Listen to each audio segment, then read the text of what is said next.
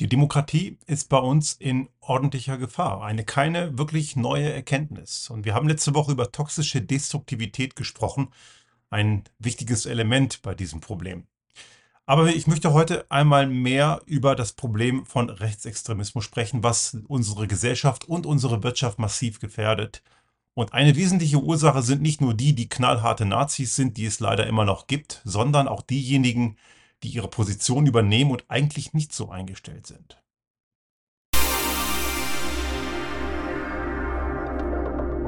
Der Restart Thinking Podcast. Ideen und Lösungen für die Transformation der Wirtschaft und Gesellschaft für das 21. Jahrhundert.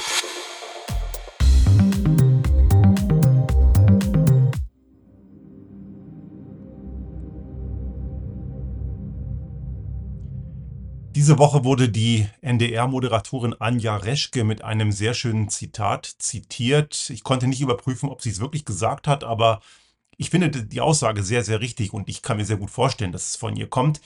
Der Anteil der Menschen, die ein geschlossenes rechtes Weltbild haben, waren 1933 nicht anders als heute. Die Frage ist, was macht der Rest? Und 1933 hat der Rest es zugelassen. Heute sind wir um unser Geschichtswissen reicher. Sollten wir meinen. Bei einigen bin ich mir da allerdings nicht so ganz sicher und ich nehme dieses Thema heute nochmal auf, weil wir in der letzten Woche das Thema toxische Destruktivität nochmal sehr stark bemüht haben. Ich habe dazu auch eine ganze Menge wirklich gute, auch spannende Rückmeldungen bekommen. Natürlich die ganzen Idiotenkommentare habe ich sowieso ausgeblendet, aber die auch sachliche Kritik daran. Natürlich, es gibt, das Thema ist komplex. Es ist nicht so ganz einfach und es ist auch nicht so ganz schwarz-weiß. Es ist natürlich trotzdem so, dass durch das Fluten von Falschinformationen und Lügen die Leute, die etwas gestalten wollen, ein Problem kriegen, weil sie mehr mit dem Widerlegen von Lügen beschäftigt sind als mit dem Gestalten. Und wenn die Leute, die diese Lügen und Falschaussagen verbreiten, ihren Aufwand daran stecken würden, das zu gestalten, dann wären wir natürlich eine ganze Ecke weiter. Sind wir allerdings logischerweise nicht. Und jetzt kommt noch das Problem der Seuche Rechtsextremismus dazu. Nationalismus, ein Gedankengut, was immer wieder in den Köpfen von irgendwelchen Idioten ist. Und das kriegen wir irgendwie auch nicht raus. Manche nennen das dann auch Patriotismus. Da kann ich nur Konstantin Wecker zitieren, der das mal schön gesagt hat, hat, dass Patriotismus das gleiche ist wie Nationalismus, nur in folkloristischem Gewand. Und da hat er völlig recht. Irgendwie auf etwas stolz sein, wofür man gar nichts getan hat. Und irgendeine Konstruktion einer angeblichen Überlegenheit einer bestimmten Bevölkerungsgruppe, irrtümlicherweise auch noch das Denken in irgendwelchen Rassen, die es bei Menschen gar nicht gibt, All das ist brandgefährlich. Und diesen Bullshit hat es leider immer gegeben. Und obwohl wir eine Geschichte haben in Europa, auch in der aktuellen Zeit, wir brauchen gar nicht in die Nazi-Diktatur bis 45 zu schauen. Die haben wir auch ganz aktuell. Siehe Ungarn, siehe Polen, siehe Türkei. Wir haben faschistische Regime an der Macht, wie zum Beispiel in Italien, es gibt Gefahren in Frankreich, dass Marine Le Pen irgendwann mal Emmanuel Macron beerben könnte. Dann hätten wir auch dort das gleiche Problem, die solche Rechtsextremismus in Führungsverantwortung. Und ich lebe in Österreich. Hey, wir haben hier ständig irgendwelche Rechtsextremen in irgendwelchen Regierungsverantwortungen, zumindest auf Landesebene und leider allzu oft auch auf Bundesebene. Und die Ergebnisse sind immer gleich. Ein Trümmerhaufen aus Rassismus, Diffamierung, Zerstörung von sozialen Strukturen, Sozialstaat, wirtschaftliche Abschwünge. Korruptionssümpfe, es ist immer das Gleiche. Und die Leute lernen einfach nichts dazu. Und das ist das Verrückte an der ganzen Geschichte. Und natürlich wiederholt sich Geschichte nicht eins zu eins. Geschichte macht nicht genau die gleichen Sachen nochmal. Die Wahrscheinlichkeit, dass wir genau den gleichen Ablauf wie damals von 1933 in Deutschland, dann auch später mit der sogenannten Annexion von Österreich, ich sage bewusst so genannt, weil so richtig annektieren mussten sie es ja nicht, Österreich hat ja fleißig mitgemacht, auch dazu eine sehr gute Dokumentation auf Arte, kann ich sehr empfehlen. Ähm, die, Aust die Austria-Version der von Nazis, also auch sehr äh, spannend, gerade für die Hörerinnen und Hörer in Österreich, wo ja immer noch dieses falsche Narrativ gepflegt wird, dass Österreich ein Opferland war. Nein, das war es nicht, das war ein Täterland, eindeutig. Und diese ganzen Sachen werden sich nie eins zu eins wiederholen, keine Frage. Aber gewisse Muster sind gleich. Und ich muss ganz klar hier feststellen, dass die ganzen Rechtsextremen von heute, denen von damals überhaupt gar nicht groß unterschiedlich sind. Die haben die gleichen Bullshit in der Birne. Beide sind, und das hat Michel Friedmann in einer kürzlichen Veranstaltung im Nationalrat in Wien sehr schön gesagt, beide sind die Partei des Hasses. Eine FPÖ, eine AfD, damals die NSDAP sind Parteien des Hasses. Und allen ist gemein, dass sie Menschen in hochwertig und niederwertig einstellen. Und natürlich sich selbst als hochwertig sehen und andere natürlich als minderwertig. Und daraus leiten sie ein vermeintliches Recht ab, diese zu hassen, zu diffamieren, zu erniedrigen. Und das tun sie. Da, wo sie es können, tun sie es. Und wie weit sie gehen würden, wenn sie dann in einer Verantwortung sind, wissen wir nicht. Und ich möchte es auch ehrlich gesagt nicht rauskriegen. Ich möchte hier auch nochmal daran erinnern, ich bin kein Historiker, aber ich habe in der Schule gut aufgepasst. Die Nazis, von 33, die 33 in Deutschland an die Macht kamen, wurden ganz normal auf demokratischem Wege gewählt. Das muss man sich immer wieder klar machen. Die haben nicht geputscht. Es gab Putschversuche vorher, aber die sind gescheitert. Die sind normal gewählt worden. Und die sind auch nicht mit einer absoluten Mehrheit gewählt worden. Das heißt, die hatten Unterstützer im demokratischen Spektrum. Und das ist heute nicht anders. Wenn Leute heute beklagen, ja, aber eine AfD oder eine FPÖ werden doch demokratisch gewählt, da sind sie eine demokratische Partei. Nein, das sind sie nicht. Sie werden zwar demokratisch gewählt, aber das sind keine demokratischen Parteien. Die sind im Bereich des Extremismus, das sind Demokratiefeinde. Und das ist ein Stück weit auch, muss man sagen, aus gutem Grund auch ein Geburtsfehler der Demokratie. Sie kann von innen heraus zerstört werden. Das heißt, wir haben eine ganz starke Verantwortung, von innen heraus dafür zu sorgen, dass das nicht passiert. Es gibt viele Gründe, warum das dann manchmal passiert. Aber nochmal zurück zur Geschichte. Auch die Nazis von 33 haben nicht am Tag danach KZs gebaut und millionenhaft Menschen ermordet, sondern das hat sich gesteigert. Sie haben sie erstmal weiter schikaniert. Dann haben sie Gesetze geschaffen, die sie weiter schikaniert haben. Dann haben sie sie ent, ent, entwürdigt, sie haben ihnen ihr Hab und Gut weggenommen, sie haben sie vertrieben, sie haben sie in Ghettos eingepfercht.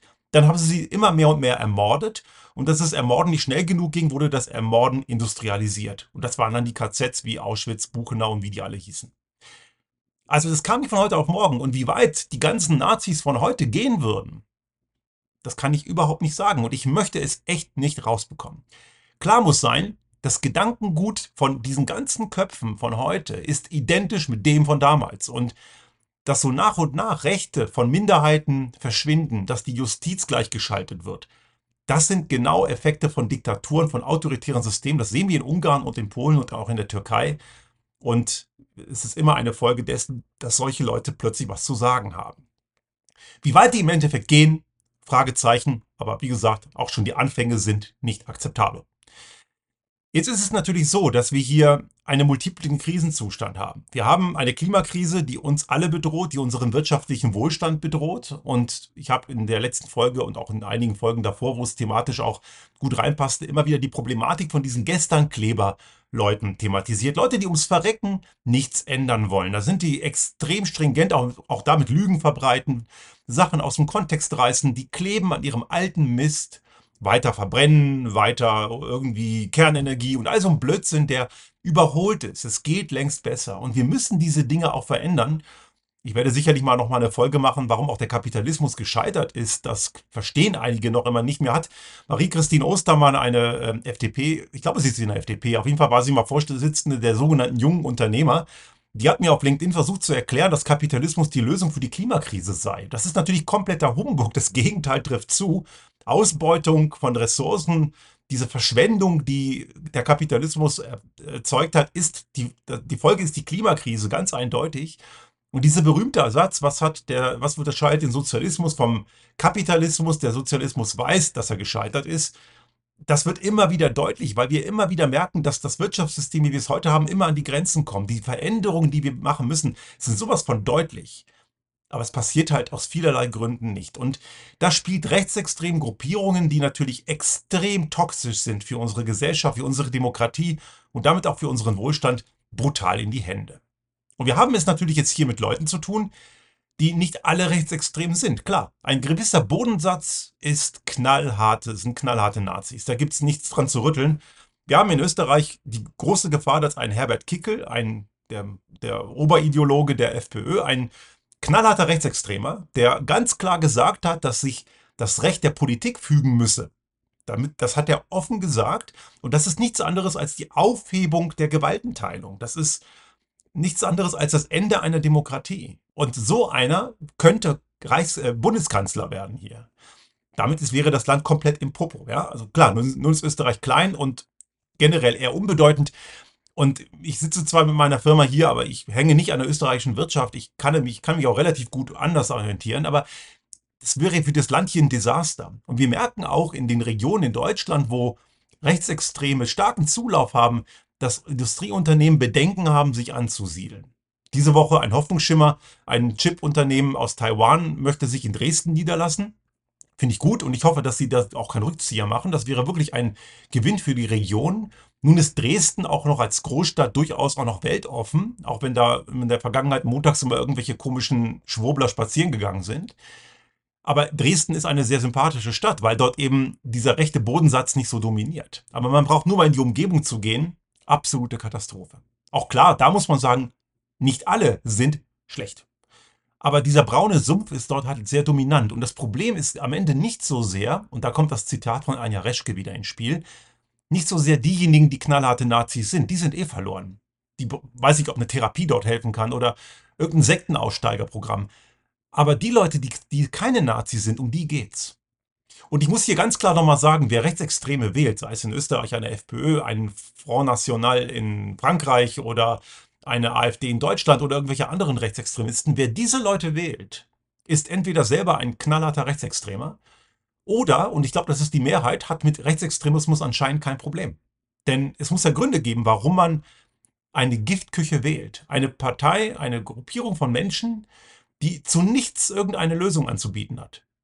Tino Kupala, der AfD-Vorsitzende, hat zum Thema Fachkräftemangel tatsächlich vorgeschlagen, dass wir mehr Geburten brauchen und nicht Zuwanderung. Also Schnackseln gegen Fachkräftemangel. Geile Idee. Abgesehen davon, dass man Schnackseln nicht ver, äh, verordnen kann, wenn selbst wenn das funktionieren würde, ist dem Typen anscheinend nicht klar, dass das frühestens in 25 Jahren dann ihre, seine Wirkung hätte und wir haben das Problem heute. Also irgendwas kapieren diese Typen nicht. Also die haben für nichts, aber auch rein gar nichts, irgendeine Lösung anzubieten. Das Einzige, was sie anbieten, ist Hass, Feindbilder und vermeintliche Antworten auf irgendwelche schwierigen Fragen, die sie sowieso selber nicht verstehen. Und gewisse Fragen negieren sie sogar. Stichwort Klimakrise. Also diese Typen sind verloren. Die sind komplett am, am Popo, am Arsch hätte ich fast gesagt. Ja, trifft es auch zu. Die Leute kann man nicht kriegen. Aber was ist mit denen, die ihnen in die Karten spielen? Und jetzt spreche ich wieder mal genau die Leute an, um die es in der letzten Folge beim Thema toxische Destruktivität ging. Wirtschaftsliberale, konservative Menschen, die sind nicht im Rechtsextremismus versumpft. Ganz sicher nicht. Ein Friedrich Merz ist ein Demokrat. Da bin ich vollständig überzeugt. Aber warum redet ein Friedrich Merz was von Sozialtourismus im Kontext von ukrainischen Flüchtenden? Warum gibt es ein, ein, ein, ein Karl Nehammer, der Bundeskanzler in Österreich von der ÖVP, der auch so eine Migrantenparanoia äußert? Warum koalieren Recht, warum koalieren Konservative mit Rechtsextremen? Es gibt in Österreich schon längst, da gibt es gar keine Brandmauer, die machen mit denen immer wieder gemeinsame Sache. Und wenn Frau Mikkel-Leitner, die Landeshauptfrau, also für die deutschen Hörerinnen und Hörer, der, das ist die Ministerpräsidentin des Bundeslandes Niederösterreich, sagt, dass die Zusammenarbeit mit der FPÖ super funktioniert, dann würde ich mir sagen, ey, liebe Frau Mikkel-Leitner, Sie haben ein Problem, denn wenn Sie mit Rechtsextremisten super arbeiten können, dann sind Sie nicht im demokratischen Spektrum unterwegs. Sollte Ihnen zu denken geben. Denn gerade die niederösterreichische FPÖ ist nochmal innerhalb des Rechtsextremismus ein extremistischerer Teil, also quasi die Bert Höcke-Variante der FPÖ. Ja, und das ist ja nochmal sehr bedenklich, wenn man da keine Probleme sieht.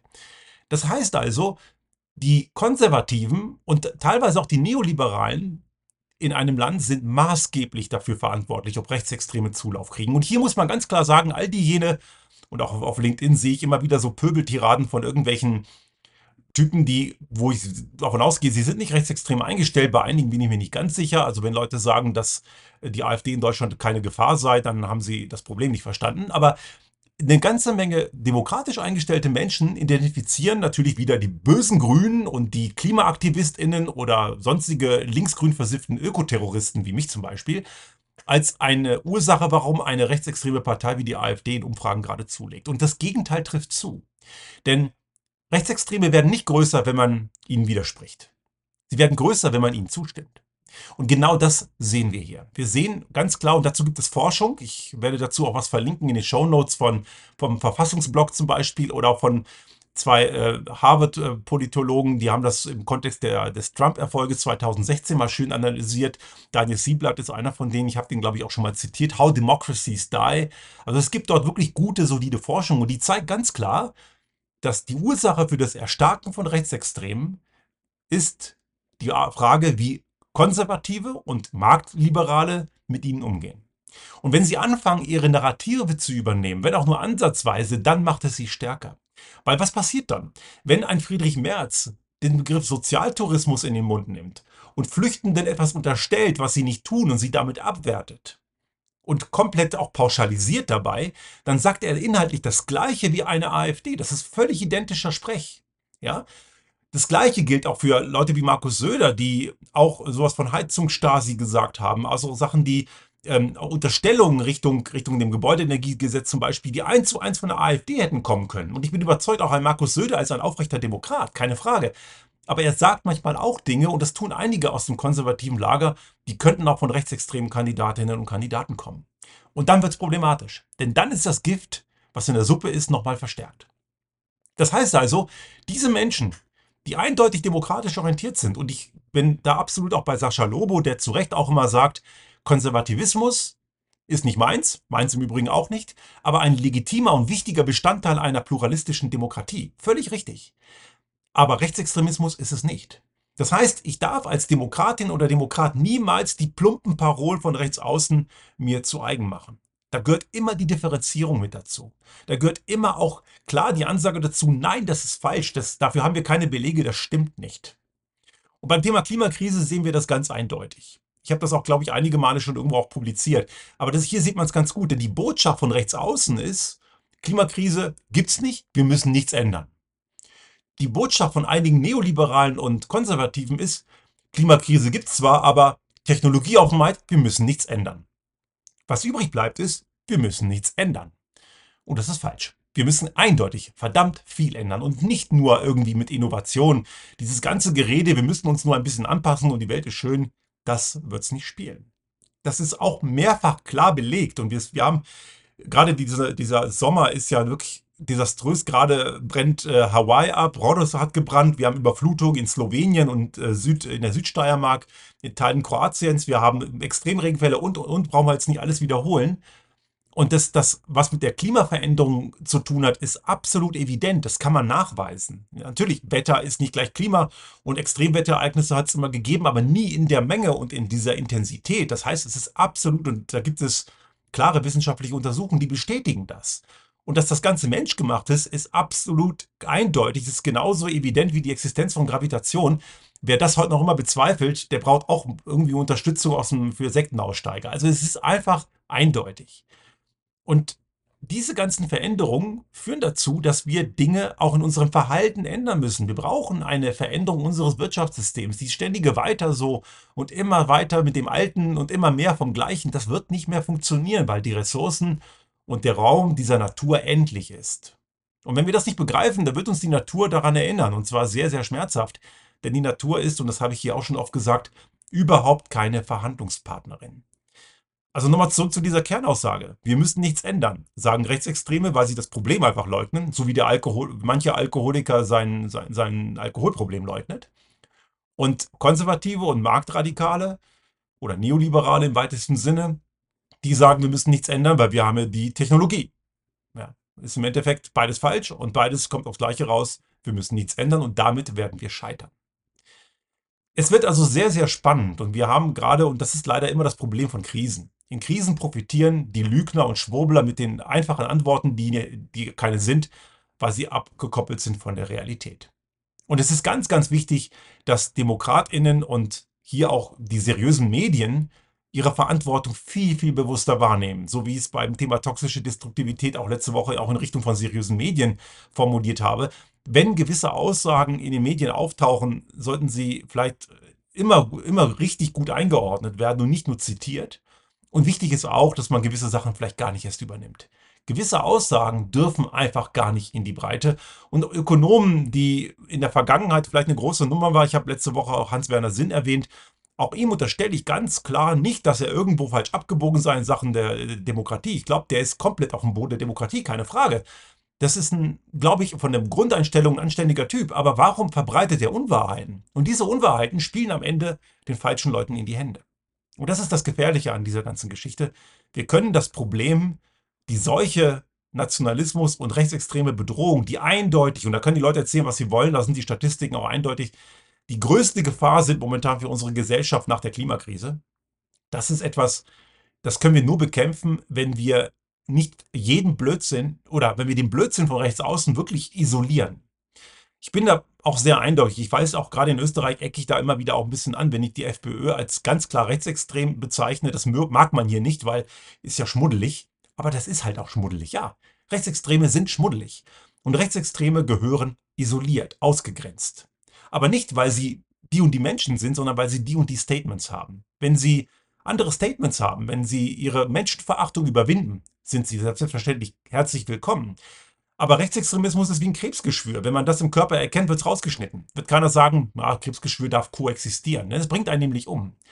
Und der, der, Gedanke des Rechtsextremismus, und ich sage hier ganz bewusst, ist Gedankengut. Gedankengut kann man ändern. Ne? Also nicht die Menschen, sondern deren Gedankengut ist das Krebsgeschwür. Und Gedankengut kann jeder ändern. Ich weiß nicht, wohin die Aussage kommt, aber ich finde die irgendwie sehr griffig. Sie ist vereinfachend, aber ich sehe sie sehr griffig. Es gibt im Groben zwei Sorten von Menschen auf der Welt. Arschloch und Nicht-Arschloch. Niemand wird als Arschloch geboren und jeder hat die freie Entscheidung dazu, zu, äh, jeder hat die freie Entscheidung zu entscheiden, ob er Arschloch sein will oder nicht. Und Menschen, die rechtsextrem sind, haben sich für Arschloch entschieden. Ist deren Entscheidung. Aber sie können sich umentscheiden. Und ich sage hier ganz klar, jeder, der rechtsextrem ist und das überwindet, ist herzlich willkommen. Ich habe einen hohen Respekt vor allen Menschen, die in Nazi-Ausstiegsprogrammen oder aus eigener Kraft aus dem rechtsextremen Sumpf rauskommen. Und auch ein Tino Kropalla oder eine Alice Weidel oder ein Herbert Kickel sind mir beste Freunde, wenn sie diese menschenverachtende Ideologie irgendwann mal überwinden sollten, dann sind das wahrscheinlich richtig anständige Leute. Und diese Chance hat jeder. Aber wir müssen dafür sorgen, dass wir ihnen einmal diese Chance geben. Sie sind willkommen, wenn sie diese rassistische Grütze in ihrem Kopf loswerden. Und wir müssen ganz klar uns abtrennen von denen, und das ist gerade an die Adresse der Konservativen und Neoliberalen, dass sie eine ganz klare Brandmauer ziehen und dort keine Kompromisse machen.